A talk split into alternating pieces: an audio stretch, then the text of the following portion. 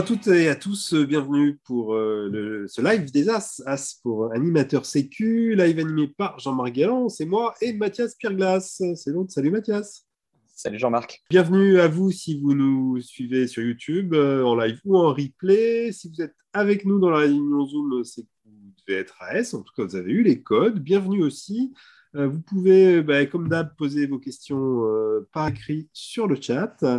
Euh, on est ensemble pendant une heure, même, euh, même format et même rubrique que d'habitude. L'actu de la Sécu, l'actu du réseau des AS, plus quelques autres petites rubriques et surtout 40 minutes d'interview euh, consacrées aujourd'hui au vol tracté, pas juste le treuil, le vol tracté, avec trois invités que je vous présenterai dans quelques minutes. Mais avant ça, on démarre, Mathias, avec l'actu du réseau des AS.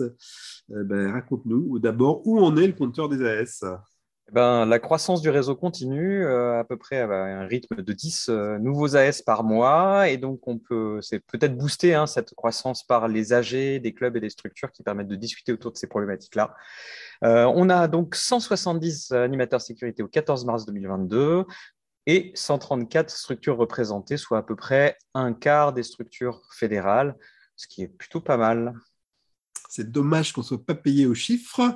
Euh, qu'est-ce qui s'est passé euh, ce mois dernier dans le réseau des AS, Mathias? Eh bien, on a, le réseau a commencé ses premières réunions des groupes de travail qu'on avait lancés, dont on vous avait parlé les derniers ou.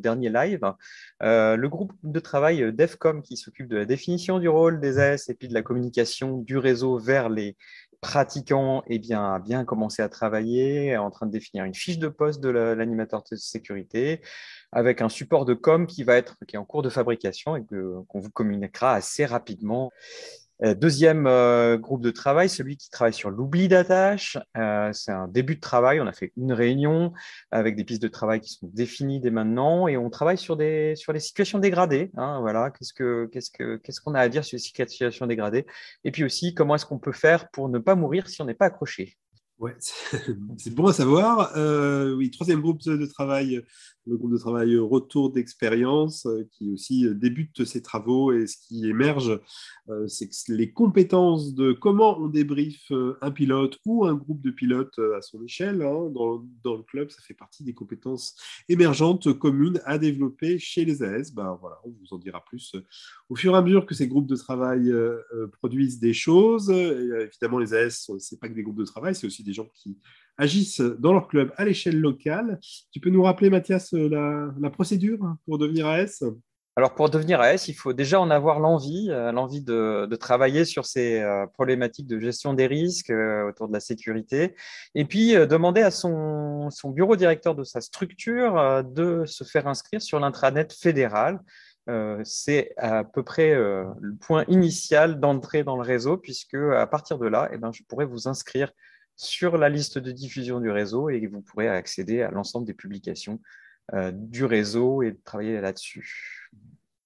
Alors, euh, Jean-Marc, euh, parle-nous maintenant du chiffre du mois. Alors, le chiffre du mois, il n'y en a pas un, il y en a deux aujourd'hui. C'est 429 et 3. Ouais, ben pour le chiffre du mois ou les chiffres du mois, on a croisé Ukraine et Parapente. Hein, on ne pouvait pas passer à côté. Donc, 429, c'est l'avant-dernier record euh, d'Europe de distance qui a eu lieu en Ukraine, avec un départ au Treuil d'ailleurs, thème d'aujourd'hui. Et 3, ben, c'est le nombre de fabricants, concepteurs de matériel de parapente basés en Ukraine, en tout cas que, l'on connaît. Euh, je vais les citer. Euh, Bogdan Fly, qui fait des sellettes légères super innovantes, qui est basé dans la banlieue de Kharkiv. Euh, la marque SEA qui fait toute une gamme de voiles et aussi une très belle sellette, la Rena, que vous connaissez peut-être, hein, qui est aussi basée à Kharkiv.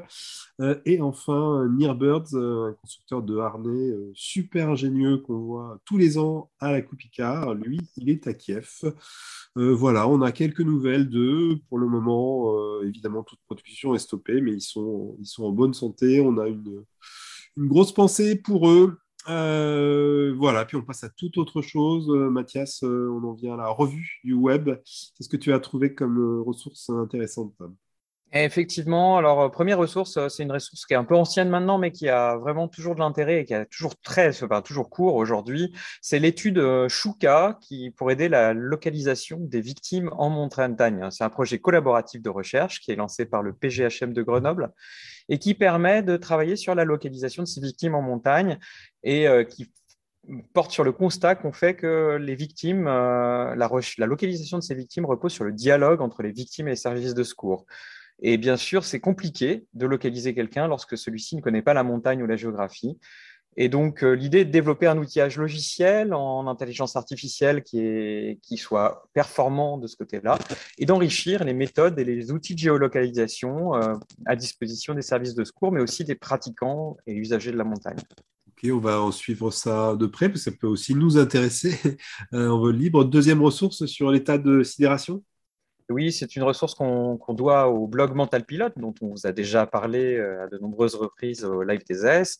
Euh, c'est un article euh, sur le comportement des pilotes en situation critique et plus précisément sur la comparaison de deux comportements, enfin du comportement de deux pilotes, à partir de deux vidéos qui sont présentes dans l'article, hein, avec des comportements complètement opposés. L'un des pilotes est sidéré, un pilote de Cessna, qui est perdu dans un nuage, et l'autre continue à agir et à piloter. Là, c'est un pilote de F-16 qui, euh, lui, euh, a pris un missile et qui donc agit très calmement. Alors, cet article nous donne en fait des pistes pour savoir comment se préparer à ce, type de situation. Les, les, enregistrements sont absolument incroyables, surtout ne ratez pas cette ressource. troisième ressource à propos de l'homologation des casques. Oui, c'est toujours euh, assez sensible. On en a déjà parlé aussi dans, dans le live euh, à propos d'un retour d'expérience euh, précédemment. C'est un article de référence de Cross Country Magazine qui est repris par Icaro en français sur les normes d'homologation des casques de vol libre. on, y, apprend que on teste la mobilité de la tête dans le casque, de la résistance au poinçonnement du casque, la résistance à la déformation, mais aussi l'absorption au choc. Tout ça pour vous dire que c'est pas quelque chose à prendre à la légère. Oui, c'est peut-être l'occasion de rappeler euh, que la norme d'homologation des casques vol libre est largement plus exigeante que celle des casques d'escalade et aussi un peu plus exigeante que celle des casques de ski. Donc, euh, ça vaut le coup euh, d'aller plutôt vers des casques vol libre quand on en trouve à sa taille. dernière ressource qui est un peu un marronnier sur les forums, mais comment on plie son aile, Mathias? Et oui, parce que bien plier son aile, c'est en fait pas si simple. C'est une vidéo qu'on doit à Greg Hammerton euh, de Fly with Greg euh, et qui concerne principalement les ailes avec des joncs hein, euh, et qui sont pliées dans les sacs saucisses. Parce que souvent on se dit c'est plié dans un sac saucisse, donc c'est bon. Et, en fait, non. Et effectivement, quand on plie son aile dans un sac saucisse, il faut faire attention à la, torsion des joncs qu'on y, qu'on y met. Et donc, la vidéo vous donne des conseils pour bien plier votre aile jontée. Ouais, ça concerne surtout les ailes qui, évidemment, ont des joncs sur toute la, toute la longueur euh, du bord d'attaque. Et en même temps, je vois un commentaire sur le chat. Mais où sont les ressources euh, Peut-être. Euh... Eh oui, je les mets toujours après. Je suis désolé.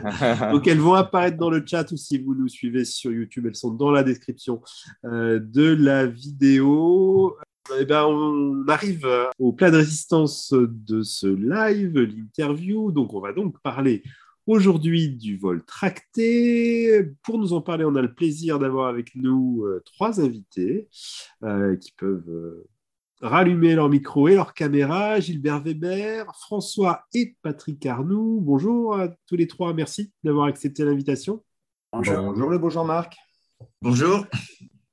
Super, on vous entend très bien. François et Patrick Arnoux, vous êtes donc frère, vous êtes euh, ingénieur, parapentiste et concepteur euh, de drones. Vous êtes euh, parmi nous pour nous parler d'un projet qui s'appelle le projet TASA pour tracteur aérien semi-autonome. On va en parler plus en détail dans quelques minutes. Je n'oublie rien peu d'important. Non, non, parfait. Super. Gilbert Weber, Gilbert, tu es parapentiste, tu es président de la commission Tracté à la FFVL. Euh, Gilbert, est-ce que, bah, je sais pas, tu pourrais d'abord, pour commencer, peut-être nous faire un espèce de petit panorama en quelques chiffres clés de l'activité tractée à la FFVL Plein, plein de chiffres et plein de clubs qui font du tracté, euh, puisque sur les 479 clubs actifs de la FEDE, on est 93 officiellement, qui utilisons des treuils ou des ULM qui vont remorquer des deltas. C'est dans le tracté également. Euh, dont un digne représentant est parmi nous, puisque j'ai vu que François Pichard était présent, ancien président de la commission tractée, auquel j'ai succédé, et qui euh, travaille beaucoup et a travaillé, travaille encore peut-être avec des ULM et des deltas. D'accord, donc 80, un peu plus de 80. 93, en gros 20%. C'est-à-dire qu'il y a un club sur cinq en France qui euh, s'amuse à se mettre en l'air avec une ligne en dinéma, un textile tissé avec 2,5, 3 mm de diamètre qui supporte une tonne et qui, en tirant, crée une portance qui fait monter la chose. Est-ce que ces chiffres, ils sont, euh, ils sont en évolution ou est-ce que c'est à peu près stable dans le temps, le, nombre de clubs qui font du treuil? 3-4 clubs préparants, c'est une tendance à la stabilité euh, quand je regarde les stats anciennes. D'accord. Euh, alors peut-être c'est le moment de commencer à faire une distinction pour ce qui est du treuil. Il y a le treuil fixe et le treuil dévidoir. Est-ce que tu peux nous expliquer un peu les, différences entre les deux pour ceux qui connaissent alors, Oui, si on ne parle que de treuil, hein, je rappelle hein, que le remorqué existe, même si les deltistes sont de moins en moins nombreux par rapport aux parapentistes. C'est quand même eux qui ont créé la chose. les treuils, effectivement, il y a deux, les deux grands types qui sont comme tu le disais, le dévidoir ou le fixe. Le fixe, ça veut dire que on a une bobine loin du parapentiste, à un bout d'une piste.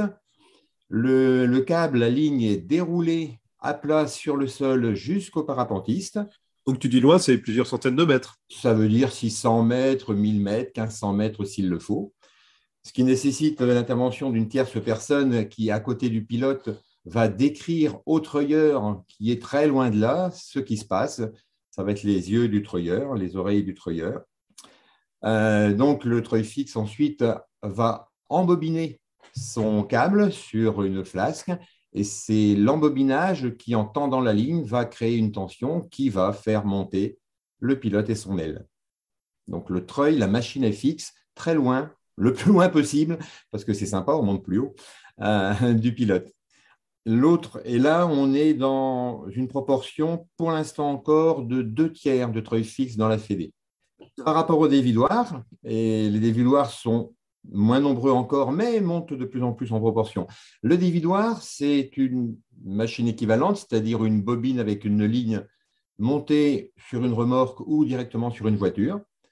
Euh, le pilote et la machine sont l'un en face de l'autre dans un premier temps, à quelques mètres l'un de l'autre et c'est la, voiture en général qui va, elle, avancer. En avançant, le câble se déroule et le treuilleur, hautement qualifié par la fédération, va lui freiner le tambour qui, euh, qui tourne en déroulant la ligne. Et c'est le frein qui va tendre la ligne, qui va créer la tension, qui va faire monter la bête. Ok, alors évidemment, chacune des solutions a des avantages et des inconvénients, mais on ne va pas rentrer dans ce on va pas rentrer dans les de, détails. Euh, peut-être, par contre, rentrons un peu dans les, dans les pratiques euh, de ces vols, de ces vols tractés. On a peut-être une image de euh, la plaine et des, points de départ pour faire du cross en plaine. Est-ce que c'est la seule pratique du alors la seule, la seule, non, bien sûr. La majoritaire, oui en sachant que la plupart des pilotes qui, qui volent au treuil en club le font euh, de façon loisir et une minorité le fait en compétition. Tu as rappelé tout à l'heure qu'en Ukraine, les choses qui avaient eu lieu s'étaient faites au treuil. Les, montées au treuil en compétition sont recherchées euh, parce que ça permet de monter, euh, enfin de se mettre en l'air très tôt le matin. On n'a pas besoin d'attendre les brises, on va pouvoir faire très tôt ça se fait, ça s'est fait, ça se fera encore, j'espère, en Afrique du Sud pour des records du monde, par exemple. Euh, c'était quoi ta question déjà? Non, sur les pratiques, donc on a dit cross, mais aussi pratique euh, le loisir, vol en local. Okay, pratique loisir énormément et euh, pratique de plus en plus, ça commence à titiller les oreilles des professionnels qui l'utilisent en montagne. Alors, ils ne vont pas se mettre sur le décollage au sommet de la montagne hein, pour mettre le treuil, euh, mais quand euh, les conditions météo sont, par exemple, avec un ciel bas, que le décollage montagne est bâché, mais que latéraux en bas ou des pistes en bas en plaine ou sur le plateau sont dégagées, ça permet de faire travailler les élèves en les mettant en l'air sur 100 mètres, 200 mètres. Et avec ça, on travaille les décos, athéro, précision, des petits exercices en grande amplitude. Ça se fait bien. D'accord, donc, c'est pas c'est pas que c'est pas complet, ça peut éventuellement être en montagne c'est c'est aussi un outil euh, pédagogique qui, qui énorme. Pédagogiquement, c'est extrêmement bien dans la mesure où les, les, élèves sont tous au même point, voient tout ce que l'autre fait. Euh, L'atéro, les décos, c'est le même endroit. Les rotations sont rapides, donc les élèves font beaucoup de déco atéro sur la journée, deux, trois fois plus qu'ils ne le font en montagne. C'est-à-dire six décos euh, pour un élève dans la journée, c'est classique. On a, aussi des exemples, je crois, de, de stages cives avec des treuils sur un, sur un bateau. Du coup. Évidemment, avec notre copain Hervé Gabet qui fait ça de façon intensive euh, dans sa Normandie, qui est un des, un des plus grands en quantité treuilleurs de France. C'est des milliers de treuils par an. Alors, tu me disais en préparant cette interview que finalement, une des caractéristiques communes de toutes ces, activités, euh, ces pratiques treuil, c'était une activité extrêmement collective. Est-ce que tu peux nous, expliquer pourquoi? En quoi c'est plus collectif que, d'aller voler euh, à la montagne? L'image que je donne facilement, c'est qu'effectivement, ce genre d'activité tractée permet de transformer le parapente, qui est un sport euh, individuel, en sport collectif. Euh, puisque on ne peut pas, Hmm, quoique bientôt les frères Arnoux vont me dire le contraire, vont pouvoir bientôt nous dire le contraire, peut-être, hein, François qui opine. Euh, on ne peut pas pour l'instant encore monter avec une ligne, avec un, treuil tout seul. On a besoin d'un treuilleur, on a besoin de quelqu'un qui va déplacer le véhicule ou bien de quelqu'un qui va, pour le treuil fixe, aller chercher la ligne à un bout de la piste et la ramener euh, au pilote. Au minimum, il faut être 3. C'est un très, très grand minimum. On se relaie facilement, il faut être 4, 5. Donc, euh, ça permet, en faisant un sport d'équipe, ça permet de donner une cohérence dans un club. Ça donne euh, des raisons de se réunir, de boire une bière à la fin de la journée euh, avec modération, par exemple. Mais voilà, on ne peut pas jouer seul et ça, ça crée des liens dans un club plus facilement que bon, euh, je vais voler une main en montagne. Euh, bon, si quelqu'un vient, c'est bien. Si personne vient, c'est bien aussi. On n'est pas comme ça, nous. On va quand même parler un petit peu de sécu, pas que, mais quand même un peu. Hein. Fréquence des accidents entre eux, qu'est-ce que tu peux, qu'est-ce que tu pourrais nous dire là-dessus? Il, y, a, souvent des accidents entre eux? Eh ben non, je suis content de pouvoir vous annoncer qu'il n'y en a pas souvent, il n'y en a pas souvent. statistiquement, il y en a eu 4 en 2020 et c'était des fractures, fracture euh, d'un tibia, fracture d'une cheville. Euh, il y a eu une fracture de bassin. En 2021, il y a eu deux accidents sur, on estime de l'ordre de 20 000 euh, vols au treuil par an. 20 000 par an. À comparer au potentiel, et là aussi on est dans l'expectative, peut-être 2 millions de vols sur site au total par an à la en France. D'accord, donc ça fait. Ça on est dans les 1%. 1%, oui, j'allais dire 10%. Merci de m'avoir sauvé. Euh, pour, euh, pour 20% de clubs. Hein. Bon, avec des clubs qui font des 1000 treuils par an quand même, hein, 1000 vols au treuil par an. Donc, peu d'accidents, peu d'accidents. En 2021, il y avait deux, donc, deux bobos, pareil, des gros bobos. Par contre, hors fédération, en 2020, il y a eu quelqu'un qui s'est tué en vol captif. C'est-à-dire des gens. pas du treuil, ça. Hein. C'est quoi Alors, voilà, c'est des gens qui croient, ça, hors fédération, je répète, hein, donc qui croient avoir compris qu'en tirant, en se mettant avec une ficelle qui est tirée, ça va le faire. Non, ces gens-là attachent naïvement une ligne ou une corde à une boule de, de voiture, par exemple, de remorque ou à un quad le véhicule avance, ça ressemble à du vol treuillé, sauf qu'il n'y a pas de système de régulation de la tension et ça se passe très souvent très mal. Et quand il y a des morts, c'est souvent avec encore cette technique qui ne relève pas du treuil, mais que des gens confondent avec euh, des treuillés. Alors, il y a quand même quelques accidents, euh, parfois même s'ils sont rares, au treuil. Et donc, l'accident euh, le, plus redouté, la manite phalloïde, c'est le, le, verrouillage. Est-ce que tu peux nous, le verrouillage. parler un peu? Qu'est-ce qui se passe? Alors, c'est une, vous voyez, c'est une situation extrêmement rare dans la pratique, puisque nos treuilleurs sont formés à le détecter et à le prévenir de très très loin. Euh, c'est tellement la bête noire que ça n'arrive quasiment plus. Ce qui se passe, c'est qu'un pilote euh, tracté doit piloter son aile de façon à garder l'axe, le grand axe de son aile perpendiculaire à la ligne. Ça va jusque-là? OK euh, C'est la seule chose qu'on lui demande de faire, en gros, et c'est là où le treuilleur intervient en radio pour corriger la trajectoire dès qu'il sent un écart d'angle par rapport à cette perpendiculaire. Si l'écart devenait grand et que tout le monde dormait, autant le treuilleur que le pilote, euh, l'angle qui s'ouvre sur par rapport aux 90 degrés entraînerait euh, une glissade de l'aile euh, dans un plan vertical et en une demi-seconde, l'aile chute de façon irrémédiable. Ça, c'est Qu'est-ce que peut faire le treuilleur dans ces situations-là Ce que fait le treuilleur euh, tout le temps, c'est que dès qu'il voit que le plan de l'aile n'est plus perpendiculaire à l'axe de la ligne, il relâche la tension, il n'y a plus de tension, il dit au pilote ce qu'il doit faire en corrigeant ou à droite ou à gauche pour revenir perpendiculaire à la ligne et il remet progressivement la tension et ça se passe très très bien, sans difficulté. Et dans le cas où la situation devient de plus en plus critique, le, si juste relâcher ne suffit pas, alors si vraiment ça ne suffit pas, il n'y a pas d'hésitation et on entraîne notre treuilleur à ça. On appuie sur la lunette rouge, on pousse le bouton rouge et dans le quart de seconde, la ligne est coupée. Alors, dans cette, euh, peut-être on peut creuser un tout petit peu ça rapidement dans cette prise de décision où ça va, ça peut aller ah. très vite hein, de, entre la décision de couper et de pas couper. Donc là, on est dans du dans de la prise de décision, dans du mental, dans des facteurs non techniques. donc ça, ça, fait partie des choses, tu disais, sur lesquelles les, les, les treuilleurs euh, Alors, sont formés. Comment en pratique? Alors ça fait partie des choses, effectivement, euh, auxquelles on sensibilise nos treuilleurs. Euh, ça fait pas très longtemps, hein, dans la commission tractée comme à la Fédé, qu'on s'intéresse à ces choses-là, même si certains euh, parmi nous euh, ont été précurseurs en la matière, hein, n'est-ce pas, Pitch hein, C'est sûr. Euh, on, les sensibilise en montrant comment notre cerveau est capable d'être biaisé par des fausses informations qu'il interprète un peu trop rapidement et mal.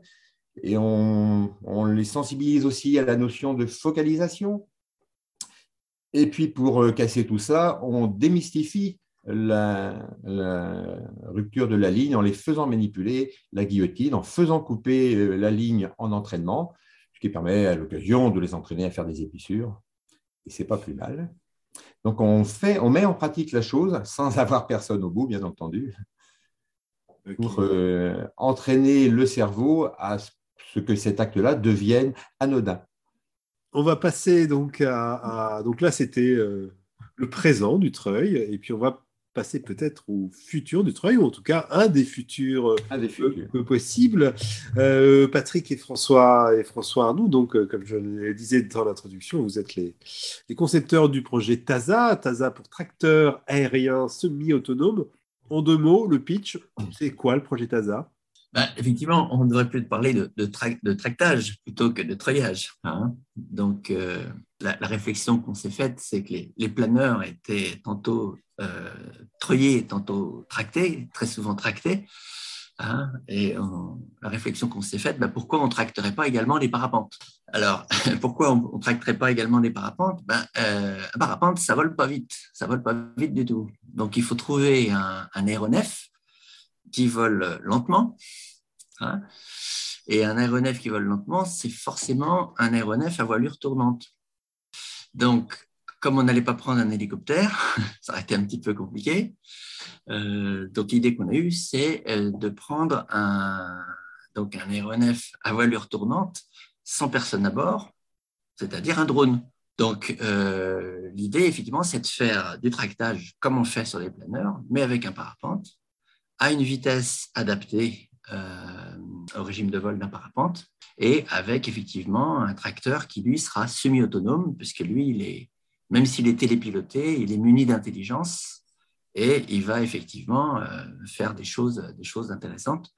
D'accord. Bah, justement, on va le développer. Donc ça, c'est l'idée de base, mais depuis l'idée, vous avez bien avancé. On va, y revenir en pratique, hein, bien sûr, hein, de là, où vous en êtes dans le projet. Est-ce que vous pouvez euh, nous décrire euh, très simplement euh, comment ça se passe du début à la fin, un vol tracté par un drone et par le drone que vous mettez au point? Ce qu'on a prévu, c'est quelque chose qui est très très proche du treuillage avec un treuil dérouleur, comme, comme le racontait très bien Gilbert tout à l'heure. C'est-à-dire que quand le drone se met en position, euh, évidemment, il est plutôt le, le, pilote de parapente se met en position. Euh, le treuil, euh, dans le cas du, du treuil dérouleur, il est assez proche du pilote. On peut échanger directement, voilà, par opposition au, au treuil euh, enrouleur où là, il est à 900 mètres et puis il faut un talkie-walkie avec un, un starter qui, qui, fait la communication. Donc là, on, on se rapproche, il hein, faut se mettre ça en tête, de, cette, euh, de ce scénario-là.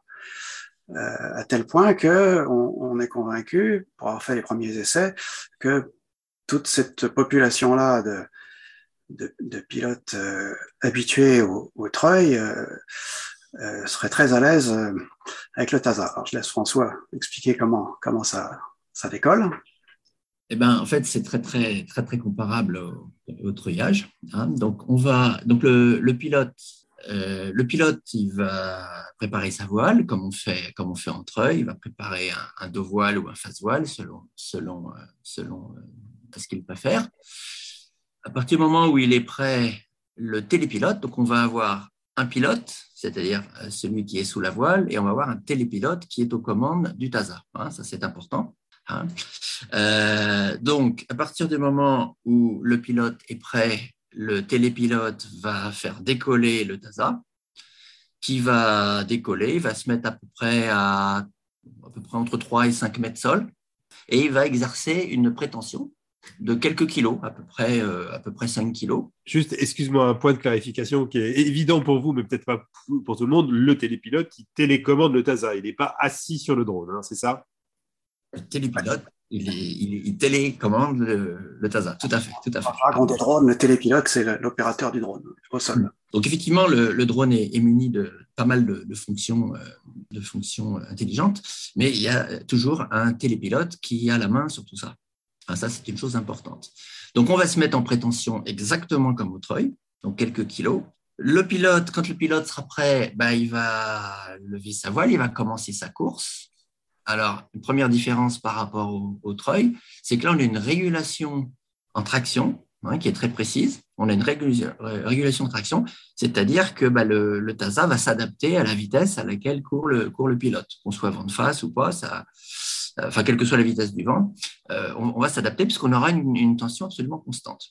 Et à partir du moment où la voile est belle, euh, que tous les, tous les feux sont verts, le télépilote va euh, enclencher la procédure de décollage. Donc, on aura, on aura une montée en, on aura une montée en force qui sera, qui sera progressive, euh, qui permettra euh, effectivement de commencer, euh, de commencer le, décollage. Donc, le pilote, dès que le pilote aura les pieds qui vont quitter le sol, le TASA va augmenter la, augmenter la poussée de, de, façon à prendre de, alors, de façon à prendre de la vitesse en un premier temps et de l'altitude en un deuxième temps. Exactement comme fait un avion. On va commencer par faire un plateau, prendre un peu de vitesse et ensuite, euh, et ensuite monter. Ensuite, l'ascension va se passer bah, de la même manière qu'en la même manière qu'en treuil, si ce n'est que le câble il sera il sera pas horizontal, mais il reste il y aura un angle, hein, mais qui, qui, tirera plutôt plutôt vers le haut. Hein, au lieu de tirer vers le bas, il va tirer vers le haut. Et donc, bon, on va on va pouvoir enrouler, on va pouvoir enrouler au-dessus du site. Hein, et euh, une fois la, la, procédure du décollage terminée, on va pouvoir, suivant, le pilote qui est tracté, si c'est un pilote averti, si c'est un débutant, il y aura des choses, on, gérera les choses différemment. Euh, donc le, pilote va pouvoir se larguer, hein, soit l'initiative du télépilote, soit l'initiative du pilote d'ailleurs, et ensuite le TASA lui va retourner gentiment au décollage pour aller chercher le prochain pilote et celui qui est dans le ciel, ben, il va continuer son vol. Euh, il va continuer son vol euh, en, en, cher, en, cherchant les thermiques. Et le TASA aura même, euh, permettra même, expliquer un petit peu comment ça fonctionne, le TASA permettra effectivement de lâcher le pilote dans un thermique.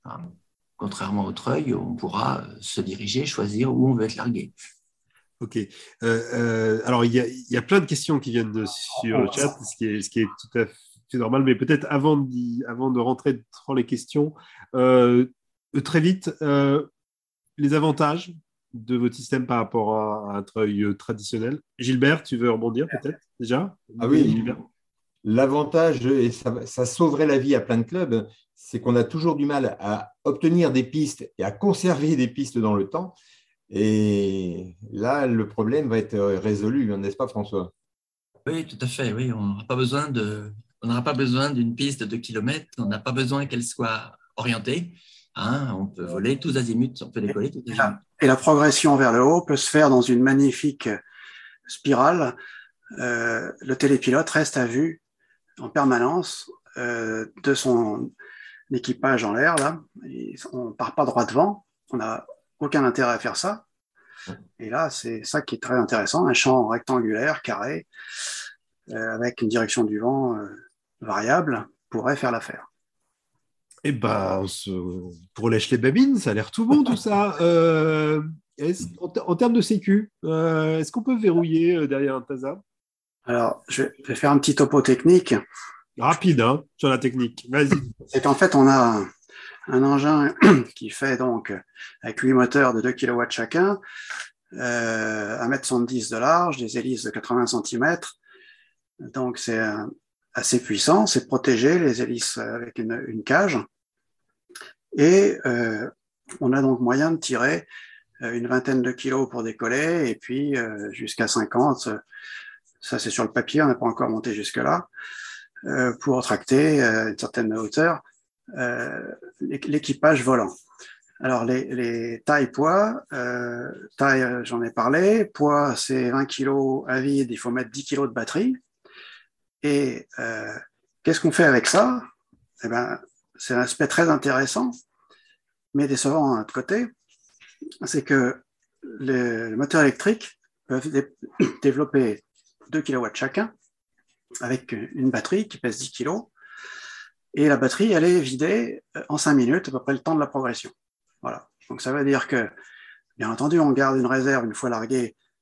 Euh, c'est là où le, drone passe en, semi-autonomie. On lui dit, rentre à la maison, il fait son petit tour. Hein. il faut une procédure pour que les parapentes partent à droite, un protocole hein, pour exploiter le terrain. Le, le TASA part à gauche, il va se reposer avec son fil pendu là, euh, là où il a décollé. Et eh bien, qu'est-ce qu'on fait à ce moment-là? Euh, Eh bien, on, a un système de tiroir de batterie et on met d'autres batteries. Voilà.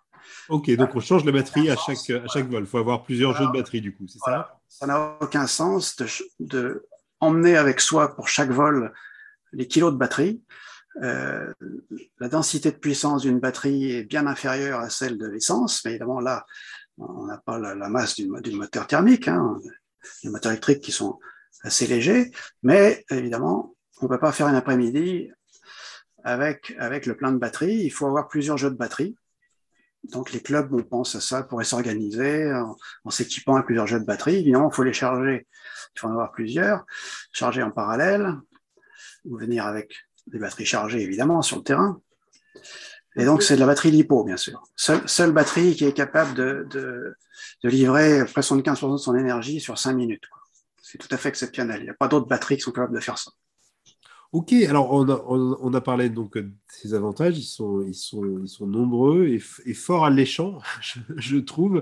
Euh, les, limites, certaines limites, euh, donc ouais, l'autonomie, les batteries. Est-ce qu'il y a des limites réglementaires? Alors, euh, tu, tu posais une question de sécurité, j'aimerais y répondre après. Vas-y. Go. Un intérêt considérable par rapport au treuil, c'est que le, on a un dispositif breveté qu'on a mis au point avec François, euh, qui permet d'évaluer en permanence la position du pilote par rapport au, drone tracteur. Et donc, en fait, le drone va monter automatiquement à la même vitesse euh, verticale, donc ascensionnelle, que le libériste. Là, il n'y a rien à faire, c'est automatique. la puissance est, réglée par la tension du câble, donc là encore c'est automatique, hein, le, le, pardon, télépilote lapsus voit bien à qui il a affaire, s'il faut mettre à fond, s'il faut y aller pépère, mais en tout cas après ça se régule tout seul. Et puis alors un intérêt considérable, c'est qu'un treuil au sol, euh, évidemment, pose un problème de verrouillage qui est très très bien maîtrisé par les opérateurs, hein. alors que le drone, s'il y a une masse d'air qui, qui, envoie 5 à 10 mètres à gauche, euh, l'équipage volant, et eh bien, les deux systèmes vont partir en même temps, sans générer ce, risque de verrouillage. Et de surcroît, une, une sécurité active là qu'on a mis au point, c'est que le drone va détecter un décalage d'un parapentiste qui respecterait pas les consignes de, contrée, et le drone va drifter du côté favorable pour rester aligné. Voilà, ça c'est la sécurité active, quelque chose qu'un treuil au sol ne pourra jamais faire, évidemment. Euh, c'est ça un, atout considérable du, du, TASA. Ok, alors je, je, je, garde sous le coude de ma question sur les limites réglementaires et peut-être on prend, euh, euh Mathias, euh, des questions des AS sur le chat qui sont, qui sont nombreuses. Alors, juste, règle du jeu, parce que le temps est très contraint. Question courte, réponse, courte. Si bah, justement, euh, je, vais, je vais aller dans le sens, est-ce qu'il y a une altitude maximum pour, euh, pour treuiller euh, avec un, enfin, pour tracter avec un TASA? Là-dessus, il y a deux réponses. D'un point, point, de vue technique, d'un point de vue technique, on, estime pouvoir treuiller jusqu'à, enfin, de, tracter jusqu'à jusqu'à 1000 mètres. D'un point de vue technique, on pourrait faire ça il n'est pas évident que ça ait ton intérêt, puisqu'effectivement, on peut, on, peut, on peut se diriger, comme disait Patrick tout à l'heure, on, un système de régulation, c'est-à-dire que le, pilote, lui, va pouvoir diriger en fait le TASA. S'il tire à droite, le TASA va, aller à droite, un peu comme, comme, on, comme on conduirait un cheval sur les rênes, on tire à droite, il va à droite. Hein. Euh, donc, euh, donc, on peut être lâché dans un, dans un thermique. On peut chercher un thermique et dès que le vario s'affole, on va, on va se larguer et là, on n'a pas besoin de continuer puisqu'on est dans un thermique. Bon, ça peut, ça peut être le premier aspect. Après, il y a l'autre aspect qui est l'aspect euh, réglementaire. Hein. Donc, aujourd'hui, on est sur un vol, euh, on est sur un. toutes ces choses-là sont en pleine mutation. On est sur un scénario de vol qui s'appelle S1. Donc, aujourd'hui, on a le droit de piloter jusqu'à 120 mètres. Hein. la réglementation autorise jusqu'à 120 mètres. Euh, voilà. Donc aujourd'hui, on rentre dans ce cadre-là. Hein, bien évidemment, 120 mètres, ça ne nous suffira pas. Hein. Euh, donc là-dessus, euh, ça sera la phase suivante. On va travailler avec la, avec la FED et la DGAC pour créer des compétences spécifiques à chaque activité. chaque drone aujourd'hui est réglementé en fonction de l'application. Hein. On ne va pas les décrire, mais voilà. Donc effectivement, il y aura une compétence et une réglementation spécifique. ça sera, ça sera le prochain défi, ça. Mathias, deux questions rapides peut-être. voilà, alors, euh, je voulais poser une question un peu à tous les invités, mais est-ce que vous savez où en sont les treuils télécommandés par le pilote? Non, je ne sais. On a des, de temps en temps des retours de gens qui essayent des choses, mais à ma connaissance, il n'y a rien de pérenne, puisque sinon, euh, la personne aurait demandé à la FED et à la commission tractée une, une habilitation à être assurée par la Fédé pour ce genre de pratique. Et on n'a pas ces demandes-là. On est ouvert à ce type de demande, mais on n'en a pas. Et très bien, merci. Et euh, vous avez parlé des accidents. Est-ce que euh, vous pourriez parler des incidents? On entend par incident les, les ruptures de câbles, etc. Est-ce que c'est courant? Est-ce que c'est euh, des choses qu'on peut éviter Ou est-ce qu'on. Voilà. Alors, courant, oui, oui, et pas gênant hein, la plupart du temps, mais ça l'est de moins en moins parce que euh, les câbles sont de qualité euh, qui s'améliore chaque année. Les deux fabricants français font des choses très, très bonnes, au point que on en est à pouvoir utiliser euh, sur 5000 utilisations, ouais, 5000 utilisations d'un même câble sans vraiment avoir des, des, ruptures, alors qu'il y a dix ans, ça, il fallait changer de câble tous les ans, tous les deux ans. Alors, c'est aussi parce que les treuils s'améliorent, ils sont de plus en plus souples, il y a de moins en moins dà ça use moins les lignes.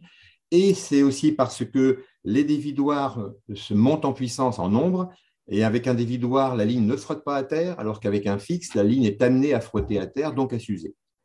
Peut-être si on revient au TASA, on a parlé du télépilote. Euh, j'imagine qu'il faut un brevet, qu'il faut le former. Est-ce que c'est plus compliqué de former un télépilote que de former un treuilleur Alors, c'est intéressant, c'est que on est dans un cas de, pilote de vol libre classique, et dans l'autre intervenant est le télépilote de drone. Donc, on pourrait se demander pourquoi vous ne mettez pas les hélices derrière le, le parapentiste, et ça, ça serait donc un ULM. Hein. Nous, on reste là dans la catégorie. et donc, ce qu'on envisage bien, c'est que la, la Fédé accompagne euh, par des formations, si, jamais le TASA devait voir le jour dans des clubs, euh, pour euh, qualifier des télépilotes adaptés à cette activité. Bien entendu, il y aurait une épreuve assez théorique, parce que là, il s'agit de piloter un gros drone, mais la partie pratique serait évidemment très spécifique. voilà l'idée. Autre question, Mathias? Effectivement, il reste quelques questions. Euh, je vais poser un peu, c'est la question de réglementation. Est-ce qu'il y a un âge euh, minimum euh, d'un élève parapentiste treuillé, voilà, qu'on va treuiller, ou est-ce qu'il y a, et, la, question corollaire, c'est est-ce qu'il y a un âge minimum pour être élève treuilleur? Alors, pour être treuillé, ben, il faut être pilote. Et puis, pour être pilote, eh ben, c'est les règles fédérales qui prennent le dessus. Donc, à partir du moment où la personne est en, général 14 ans hein, pour les clubs, avec des dérogations spéciales pour les 12-14 ans, mais c'est la même règle qui s'applique. Euh, pour les treuilleurs, et ça relève de la, loi française où il faut être majeur pour euh, avoir la responsabilité de la vie de quelqu'un entre les mains. Ok, très bien. Et, euh, la deuxième question, plutôt de réglementation aussi, c'est est-ce qu'il existe des normes d'homologation des treuils? Alors, d'homologation, non. la fédération demande à respecter un très petit cahier des charges qui est décrit dans le dossier tracté téléchargeable sur le site fédéral, hein, dans tout ce qui est tracté. Euh, le minimum, c'est d'avoir un gyrophare qui signale la chose, d'avoir un appareil qui mesure la tension exercée sur, par le câble de façon directe ou indirecte, et puis d'avoir un coupe-câble très efficace euh, et qu'on doit Contrôler une à deux fois par an, c'est bien pour vérifier qu'il continue de fonctionner sur une ligne tendue ou détendue. Donc, trois choses gyrophare, coupe câble, mesureur de tension. Je retire le câble du côté TASA. Euh, il y, a une question qui est répétée trois, quatre fois dans le chat, je crois. Combien ça pourrait coûter un dispositif comme ça? Hors de grandeur. Enfin, si vous pouvez déjà le, le donner, je ne sais pas c'est euh, assez, difficile de préciser sur ça. On, estime qu'on sera dans une fourchette entre 20 000 et 30 000 euros à peu près. D'accord, ok. Et, du coup, question e, corollaire, ben, en fait, euh, où est-ce que, où est que vous en êtes euh, dans le projet et quels sont les, un petit peu les, les jalons à venir, si vous pouvez en donner certains? Alors très clairement, actuellement, on est, on est plutôt en attente de, la météo. Hein, donc le, le, le TASA est, dans sa deuxième version. Hein. on va faire l'historique. Et dans sa deuxième version, on est en train de, qualifier toute sa, volabilité. Il hein. faut qu'il soit, faut qu'il soit très très stable. On a encore euh, quelques essais à faire pour, euh, valider tout ça. Hein. et donc, au courant du, printemps, on va, pouvoir faire les, premiers vols, les premiers vols tractés avec un parapente. Je vois une question entre-temps qui apparaît sur le chat. Euh, quid de la, de la traînée euh, du, du TASA? Est-ce que ça peut pas être une gêne pour le parapente qui suit derrière? Ah, Le souffle. Alors, on, pense à, une longueur de câble 50 mètres à peu près, comme, comme le, le câble du, du remorqué Delta euh, par rapport à l'ULM. Donc, je pense qu'à partir de là, il n'y a, plus de, a plus de souffle, si, si c'est ça hein, la question. Hein. Je ne pense pas que ça gêne. Hmm, je pense que c'est ça. Il y a aussi deux, trois questions sur les. Euh, vas-y, Mathias, je te laisse les faire. Voilà. Alors, il y, a, il y, a, une question. Bon, on a posé la question des turbulences, mais est-ce que euh, une expérience des. Alors, euh, voilà, ça concerne les deltas. Est-ce que vous pensez que le delta serait, pourrait être tracté par un, un TASA Et deuxième question corollaire, est-ce que l'expérience des deltistes en termes de tractage, eh ben, vous, eh bien, vous intéresserez à partager, etc. C'est pour moi celle-là, François. Oui, clair. Il y a 30 ans, je vais aller en Delta. et comme beaucoup, j'ai arrêté. Euh, j'espère bien euh, revoler en delta après un petit peu de pantécole préalable, derrière un TASA, puisque c'est tout à fait adapté. Hein. Euh, la régulation va se faire en, force de traction, hein. Donc il n'y a aucune raison. Le risque de verrouillage est, à mon sens, supérieur dans le cas, moi j'ai fait du, du, du Troy, Troy Coche en delta. Le risque de, verrouillage est à mon avis, bien plus important en delta. Et, là, le a un atout aussi considérable. Mais on, a été euh, euh, contacté par James Stinnett, là, qui est un, champion du monde, je crois qu'en 2013, il a gagné au Brésil de Delta, qui nous dit, les gars, vous en êtes où? Moi, ce qui m'intéresse, c'est de voler. Donc, euh, voilà quelqu'un qui, qui se propose pour nous valider tout ça. Mais évidemment, ça pourrait arriver qu'on sollicite des gens expérimentés en Delta qui volent régulièrement derrière un treuil pour qualifier ça. Vous avez besoin de pilotes d'essai au Delta ou en parapente? Ou est-ce que la liste est déjà longue de gens qui, sont, qui ont levé le doigt? On, aurait plutôt une liste d'attente. Euh, euh, oui, après, quand on, va, passer dans une phase, je dirais, un petit peu, d'exploitation, entre guillemets, hein, une fois qu'on aura mis au point tous nos paramètres, etc., on, ouvrira, un petit peu. Pour l'instant, on, a des, pilotes euh, qui, ont suivi tout le projet, qui connaissent très, bien le fonctionnement du, TASA lui-même. C'est très important que le, pilote d'essai connaisse euh, très, très bien la, problématique des TASA, puisqu'il connaît déjà la problématique du, parapente, normalement. je, me demandais, en réfléchissant à ce, donc ce TASA, aux nouveaux usages possibles auxquels on ne pense pas nécessairement parce qu'ils sont nouveaux. Et je me disais, mais est-ce qu'un dispositif comme ça ne serait pas super adapté pour faire des, démonstrations en milieu urbain, là où on ne peut pas faire de parapente par ailleurs? J'imaginerais bien, je ne sais pas, l'ouverture des Jeux Olympiques avec, euh, euh, un TASA qui traque un parapente. Est-ce que ça, ça fait partie des applications nouvelles auxquelles vous avez pensé pour le TASA la, DGAC n'aime pas beaucoup voir des drones voler au-dessus des gens, euh, surtout quand ils pèsent plus de 2 kilos.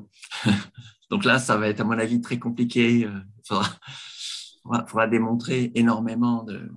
Par contre, l'écolage euh, avec un TASA, ça serait magnifique. On pourrait garder à 5 mètres sol un piou-piou, le poser 500 mètres plus loin, le ramener s'il commence à faire un virage euh, retrouver les copains, atterrir juste à côté, euh, sur un espace euh, horizontal pour les pleins et, et, très dégagé, on pourrait faire de, beaucoup d'apprentissage avec un outil comme ça, y compris l'aller-retour, ramener ou tourner en rond. On, peut même, on peut même imaginer d'accompagner l'élève jusqu'à la, jusqu'à la phase finale, c'est-à-dire lui, lui, lui tenir la main pour faire la PTU et le, et le larguer délicatement à 5 mètres sol pour qu'il finisse son atterro. On pourrait même imaginer ça.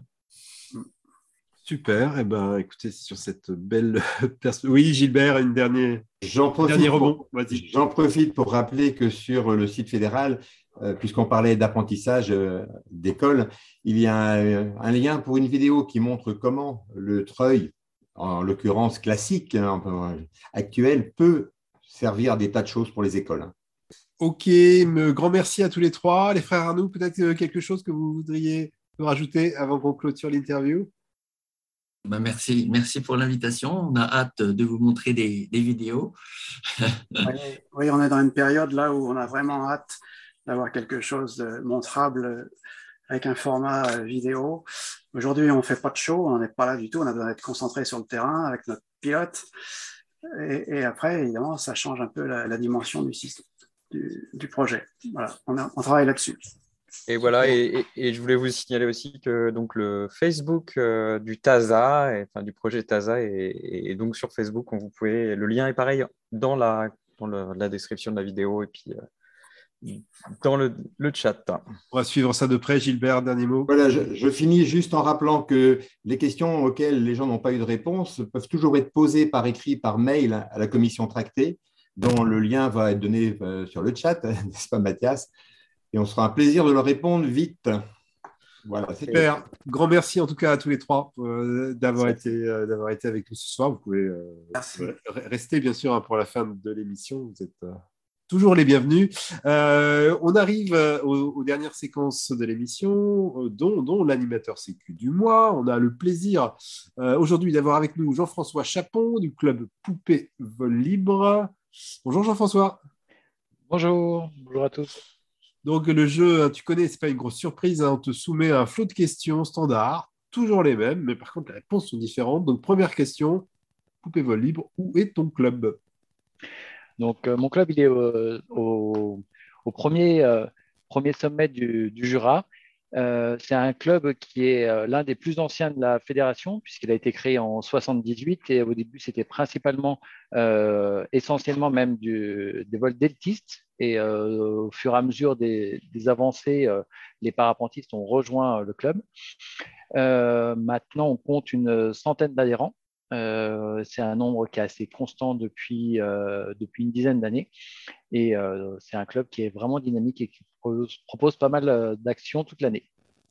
D'accord. Et les pratiques de tes membres, des membres Alors, c'est, principalement du vol de site, puisqu'on a un site qui permet de voler toute l'année et quasiment avec tous les vents, excepté vent d'est qui nous ramène pas mal d'instabilité, mais sinon, euh, euh, il y a également des crosseurs, pas mal, euh, qui partent du, du Poupet. Et le dernier record en date, c'est Tom Chauvin qui l'a réalisé et qui est parti du Poupet pour aller jusqu'à Voiron, 275 km.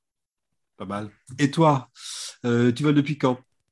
Alors moi, je vole premier stage en septembre 2020 et vol autonome juillet 2021. Euh, et, du coup, je vole avec une Masala 3 euh, et avec une sellette euh, réversible Yeti 2 de chez Jean. Un truc que tu adores en parapente? Vivre l'instant présent. C'est un des seuls endroits où j'arrive vraiment à être dans le ici et maintenant. donc, c'est quelque chose qui est super agréable. Un truc que tu détestes en parapente? Pour l'instant, quand il y a beaucoup de monde en l'air, où je passe plus de temps à compter les voiles pour être sûr que j'en ai pas une qui est planquée quelque part. Euh, donc voilà, j'espère que ça, ça va se détendre un petit peu euh, avec la pratique. Qu'est-ce qui t'a amené à être AS euh, alors, c'est pas pour failloter, mais c'est vraiment le live des As euh, que j'ai découvert l'année dernière. Et dans, dans, ma pratique, étant papa de deux jeunes enfants, l'objectif numéro un, c'est de rentrer sur mes deux jambes et en bonne santé. Euh, et, du coup, c'était vraiment d'essayer de me documenter à fond pour euh, essayer d'éviter euh, pas mal de biais, notamment cognitifs, ce qui m'a valu de faire mon premier arbitrage en fin d'année dernière, parce que en analysant derrière, je me suis rendu compte que ben, le fait qu'il y ait un peu de public, j'ai vu d'autres pilotes plus expérimentés décoller en me disant bah, puisqu'ils décollent, je peux décoller aussi, et me laisser un peu influencer par euh, tous ces éléments extérieurs. Donc voilà, euh, vraiment essayer de euh, travailler sur moi et de transmettre ces découvertes aux autres membres du club. Une action que tu as testée et dont tu es content? Pas encore d'action testée puisque je suis que depuis le début de l'année, mais euh, la prochaine action qu'on met en place, c'est euh, un atelier de réflexion sur, euh, sur sa pratique et pour essayer de construire sa SIGRE. Et ça va avoir lieu ce samedi, donc voilà, organisé par le club.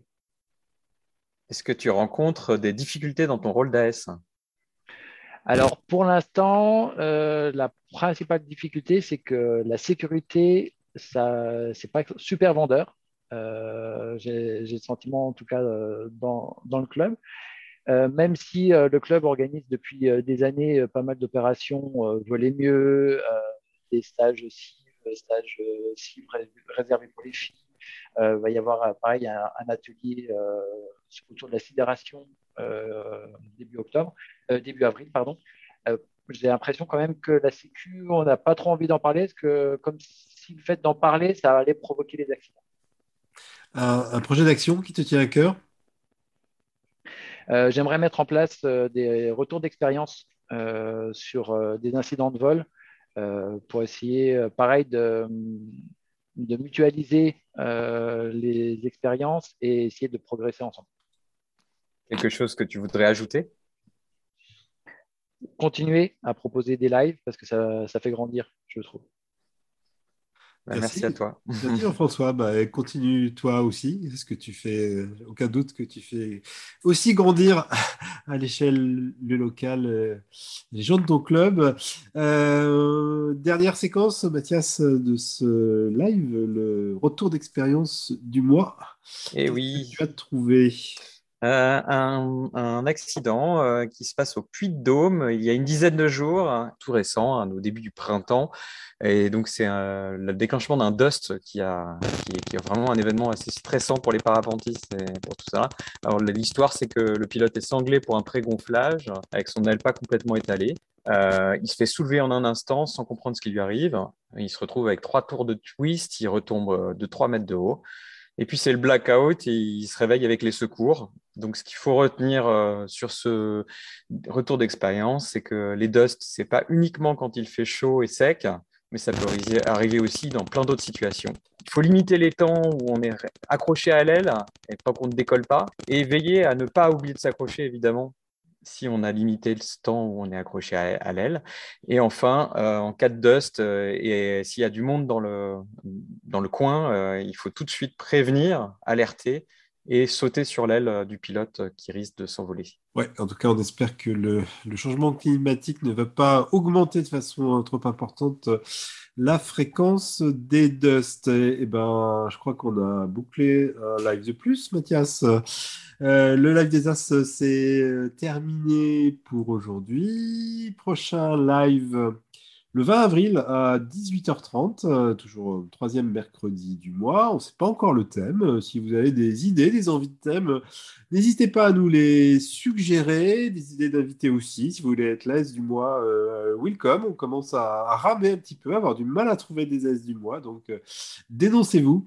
Écrivez-nous à live des As, tout attaché à tfvl.fr. Merci encore à nos trois, trois quatre invités avec Jean-François, Gilbert de la commission tractée, Patrick Arnoux et euh, François Arnoux. Voilà, j'y arrive. Merci à toi Mathias, c'était cool et à tout bientôt. On se retrouve dans un mois.